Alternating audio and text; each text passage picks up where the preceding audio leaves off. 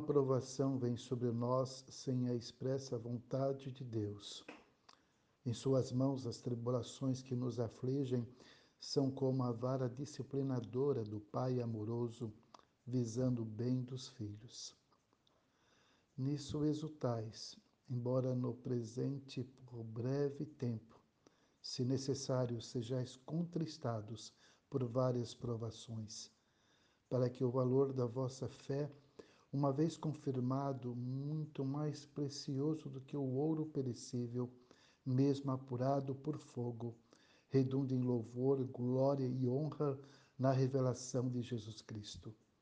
1 Pedro, capítulo 1, versos 6 e 7.